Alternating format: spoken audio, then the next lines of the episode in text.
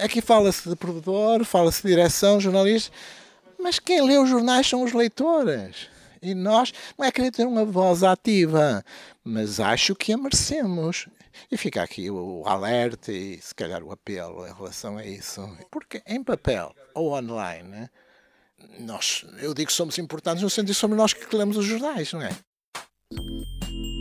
Reservado ao público. Quem são os leitores do público? No Festival P, que decorreu no passado dia 3 de março no Art Club no Porto, houve tempo e espaço para conversarmos com os nossos leitores. Um dos mais participativos foi Fernando Cardoso Rodrigues.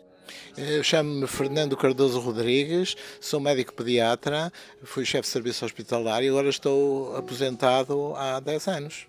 Não é assinante do público, mas lê o jornal em papel todos os dias. Leio o público desde que ele apareceu, faço uma análise mais profunda desde que me reformei há 10 anos, 11 anos, e portanto faço uma análise mais profunda. Mas sou um leitor assíduo, posso dizer fiel, posso não comprar um dia ou outro, mas leio o público todos os dias. E leio com exigência, penso eu, penso eu.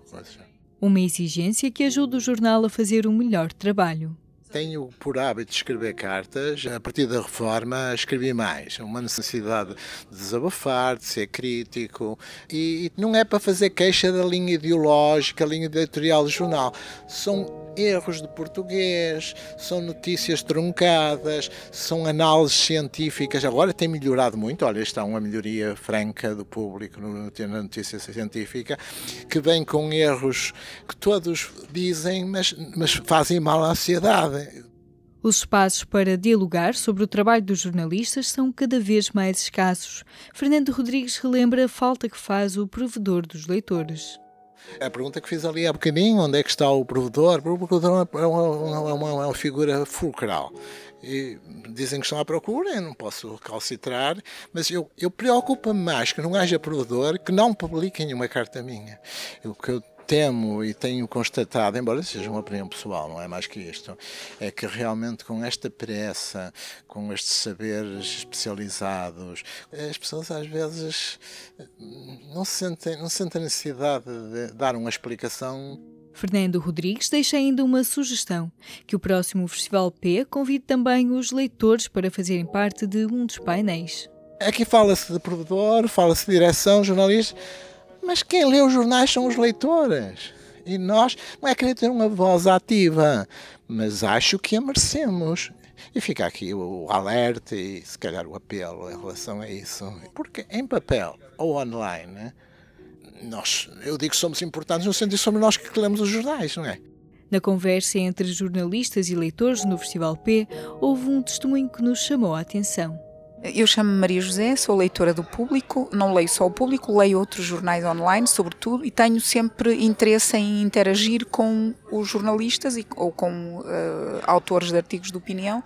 Maria José era uma leitora que entrava em contacto com os jornalistas com frequência, mas disse-nos que o faz cada vez menos porque recebe poucas respostas.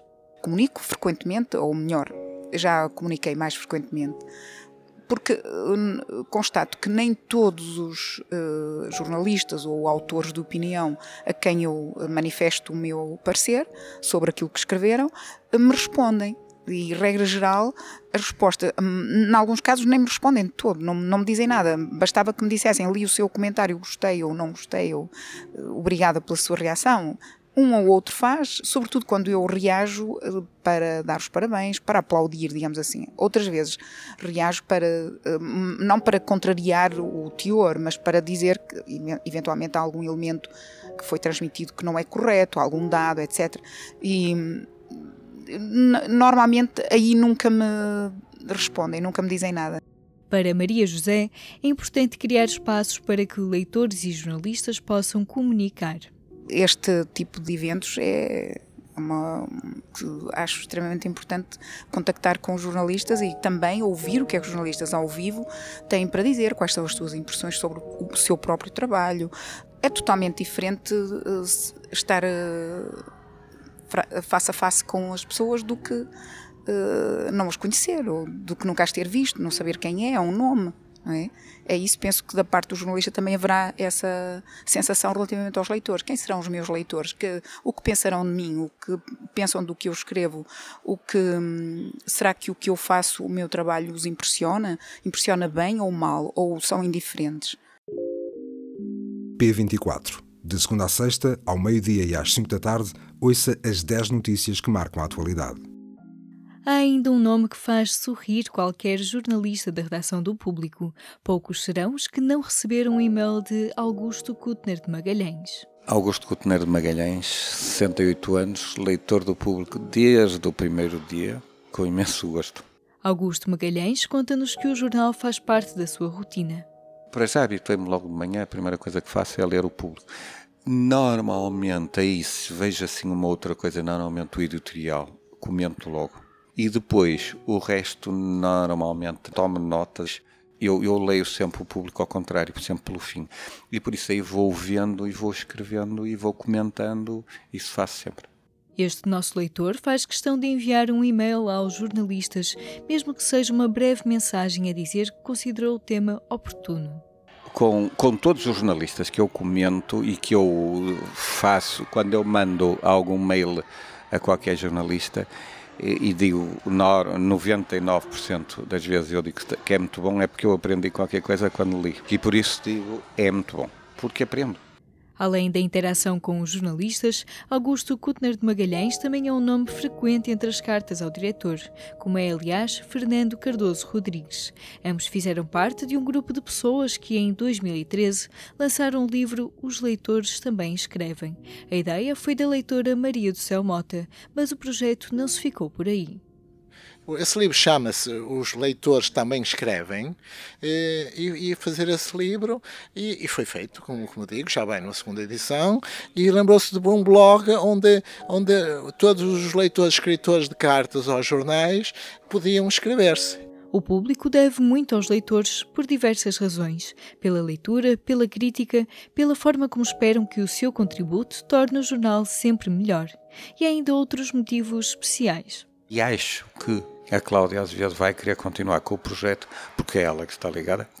Por acaso há uma coisa engraçada, porque eu eh, já eu estava reformado, eu cruzava-me com ele de vez em quando no Solinca. E depois comecei-lhe a mandar uns mails a ele, que ele me respondia de uma maneira muito engraçada, que era a secretária dele, fazia a impressão dos mails que ele mandava e ele escrevia por baixo à mão e ela mandava-me. E quando o engenheiro Belmiro morreu, eu achei que, por respeito, devia ir dar os cumprimentos à, à doutora Margarida, ao Nuno, principalmente esses dois. E dei. E depois, isto é só uma coisa engraçada, dei dois beijos à Cláudia quando lhe dei, disse o meu nome. E ela disse, ai que engraçado, o melhor leitor do público. E, e por isso eu, eu pedi-lhe, não acabe com o público, e ela disse que não ia acabar, e acredito que não. Mais uma prova de que os leitores também são a razão de ser do jornal. Aqui deixamos aos nossos leitores e ouvintes o nosso agradecimento. Subscreva este e outros programas no iTunes, Spotify, SoundCloud e aplicações móveis.